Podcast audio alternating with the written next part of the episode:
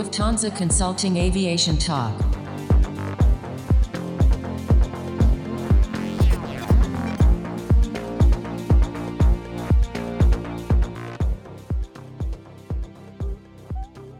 Hello, and welcome to a new episode of Lufthansa Consulting Aviation Talk. My name is Sebastian Kaiser, and I'm your host for today. 2022 is expected to be the year of great awakening for aviation with the ramp-up of operations, the return of significant travel demand. That's what we're all hoping for. Today, due to the current situation, we can't be in the same room. Therefore, my guest is here remotely. I apologize upfront for any sound inconvenience. Nevertheless, let's go on and have a talk about operations today. With the significant return of traffic, operational challenges are reinforced and new ones will arise. In this situation, striving of operation stability is one of the core things for all aviation stakeholders. Therefore, today I want to talk with Sasha about these issues and challenges which are ahead of us. Welcome, Sasha. Thanks, Sebastian. Yeah, hi. I'm a senior consultant in our infrastructure and operations team, where we work to deliver opportunities and levers for our customers to enhance their operational stability overall in the aviation system. I'm really fascinated by operations since I believe they're the heart of our industry. And that keeps me to look behind the scenes to find the right screws to make operations work more smoothly. Great. Let's go directly into the topic. So like I said in my introduction, that this year is foreseen to be the extremely ramp up in the operations once again. It's all what makes us really happy. But if we are looking back now into 2019, we already faced there a lot of issues in the operation. So Sascha, from your experience, can you give us a situation where, for example, ground operation wasn't really how we would expect it as passengers? Oh, yes. I still remember a daily flight before the pandemic that was constantly delayed. And after a row of days of delays, this flight was canceled on very short notice to recover to the initial schedule. And all of that happened without any prior notice to the partners. So basically, passengers knew about it before operational staff, which led to a lot of stress for the travelers and for the staff. And I believe this lack of stakeholder interaction we had at that point was causing regular changes of this particular flight for the entire summer season of 2019. Oh, that's a really terrible example. Uh, and I can imagine that now, since we are expecting this extremely great traffic increase and also the forecasts are looking really good from the Easter time onwards for the rest of the year, we will see that probably these problems will re-erase here and uh, also in the markets which are already recovered, like for example, the domestic market in China, uh, we see that there are also once again the problems which are or which were there before the crisis. So what brings you headaches when you think about the operational environment in the aviation sector? Well, my headaches come from looking back into 2018 and 2019 when in Europe and the US and also in other parts of the world, disruptions became a normal case. Let alone in Germany, almost 29% of all flights in 2018 were disrupted. So even though right now we have less flights and passengers because of the pandemic, we see that traffic peaks at a lot of airports have even increased compared to pre-pandemic times. And those capacity peaks lead to constraints and even overloads in the operations. And then there's a second issue where we see that we have lost many staff in the aviation during the pandemic, be it crews or ground service staff. So the remaining staff now must perform with even higher efforts. Um, and at the same time, they're facing more lengthy processing times and procedures and overall a lack of resources. And that brings us to a point where the entire system is really under a great pressure in terms of everyone has to be more productive, reduce costs, and implement even more additional KPIs. And right now, all the organizations try to deal with it, but do it from their own perspective, or so they have a benefit for themselves instead of understanding the importance of jointly approaching and tackling these challenges in a nutshell, I would say that the whole stakeholder management and collaboration right now is unsatisfactory and we need to change that. So you named a lot of problems which we're going to face. And can you give us some examples of measures that the aviation community and all the stakeholders have to take to achieve more stability now since we are expecting such a great recovery of demand? Yeah, sure. I think there are three main issues we need to tackle. The first one is indeed the collaboration of stakeholders. Stakeholders need to be more like partners instead of only being contractors and providers. So they all need to analyze together, act together, and overall perform together. And this performance starts with elaborating on the challenges in operations, changing one's own perspective to the partner ones, and create an open dialogue to coordinate. And this coordination can lead to flights being shifted timely because it might help sustain stability.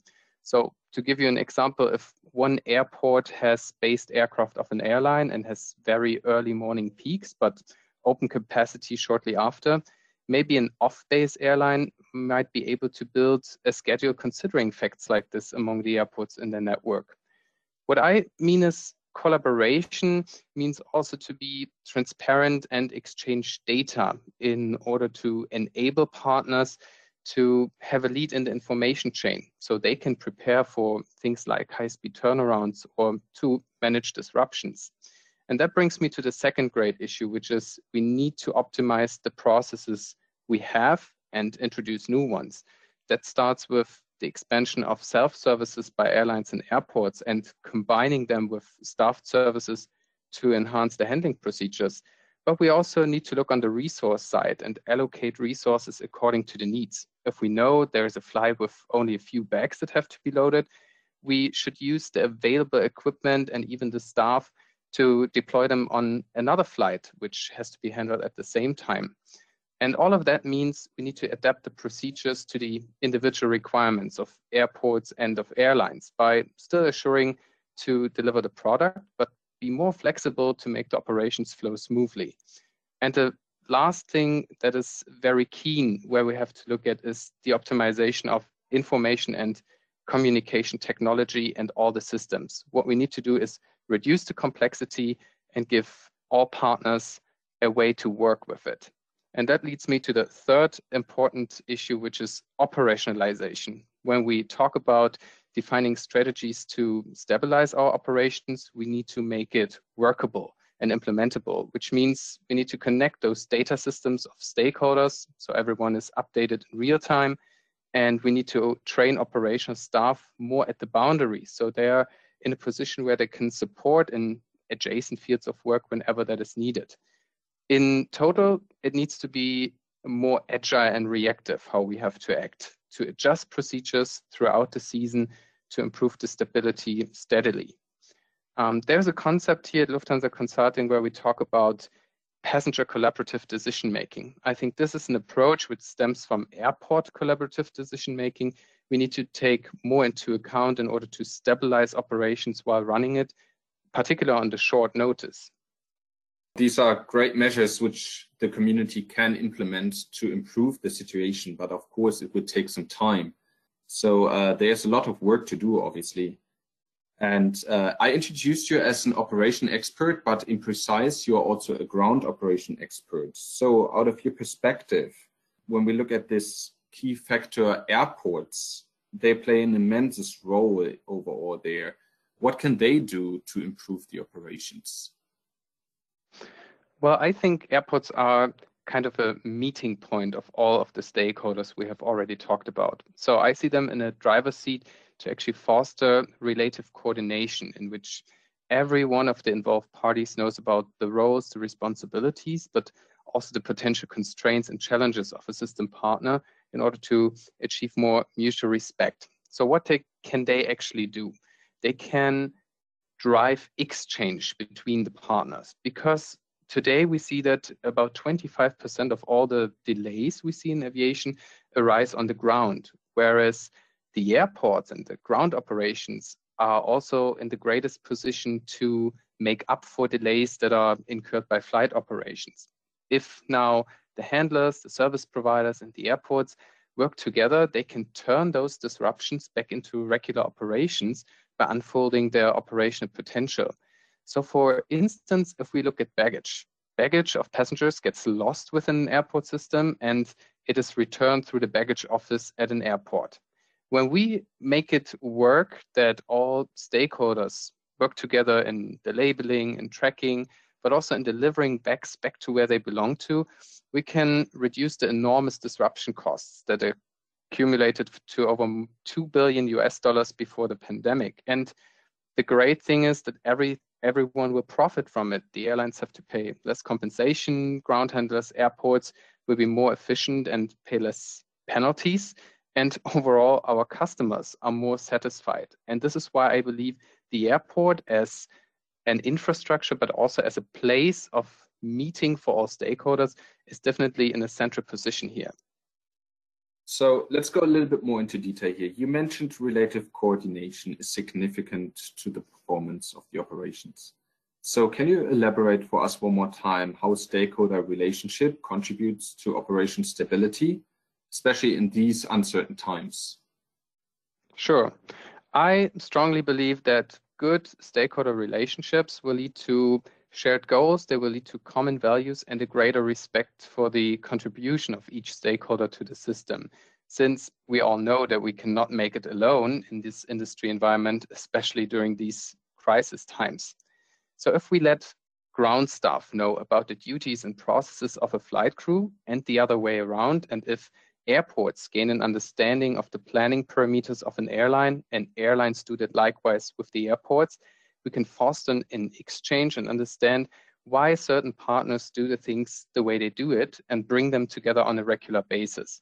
For example, we can achieve this relative coordination in a setting where ground handlers participate in meetings of flight crews, have question and answer sessions, talk about their observations, and when on the other side, those crews meet with the airport operational control or go to customer service staff and gain an understanding which issues they are actually confronted with and how they have to solve it in order to back up the flight operations. Oh, that's interesting, Sascha. Thank you so much. And now let's look at this increase in demand, what we have just around the corner now what needs to be initiated now to avoid disruptions and fosters operation stability in the air traffic system? Yeah, as I have stated previously, process optimization is definitely a great lever for more stability, and we need all partners to join forces on that. What we see right now is that we have a lot of travel regulations in place. They have a great influence on the operations, and they will remain also after the pandemic right now, the big issue are those vaccination certificates that define who can travel where under which circumstances. In the future, we will see that these travel regulations will shift towards even more differentiated entry requirements, which are defined by nationality, passport status, and so on. So this time-consuming issue when preparing for a flight, but also at the check-in, at immigration, and at the gate, it won't disappear. That's why we need to find suitable solutions for it. Here, it can be to get across the exact regulations to travelers before they arrive at the airport, structure, update, and also digitalize all the data that is involved, but also to provide handlers with easy to use system support in order to enable them to make the correct decisions in a timely manner and involve airports as well so they can acknowledge matters like this when planning their terminal capacity. And the other big issue is we should aim to coordinate to ease the peaks that I have mentioned at the beginning. Because easing peaks will avoid congestions, and that means if we plan capacity early and initiate peak processes, that can stabilize the operations a lot. So it means communicating to customers early on all stakeholder channels. We can include flexible timings to secure a smoother operations through something like earlier check-in start and closure or earlier boarding times, or even more proactively prompting passengers to pass security.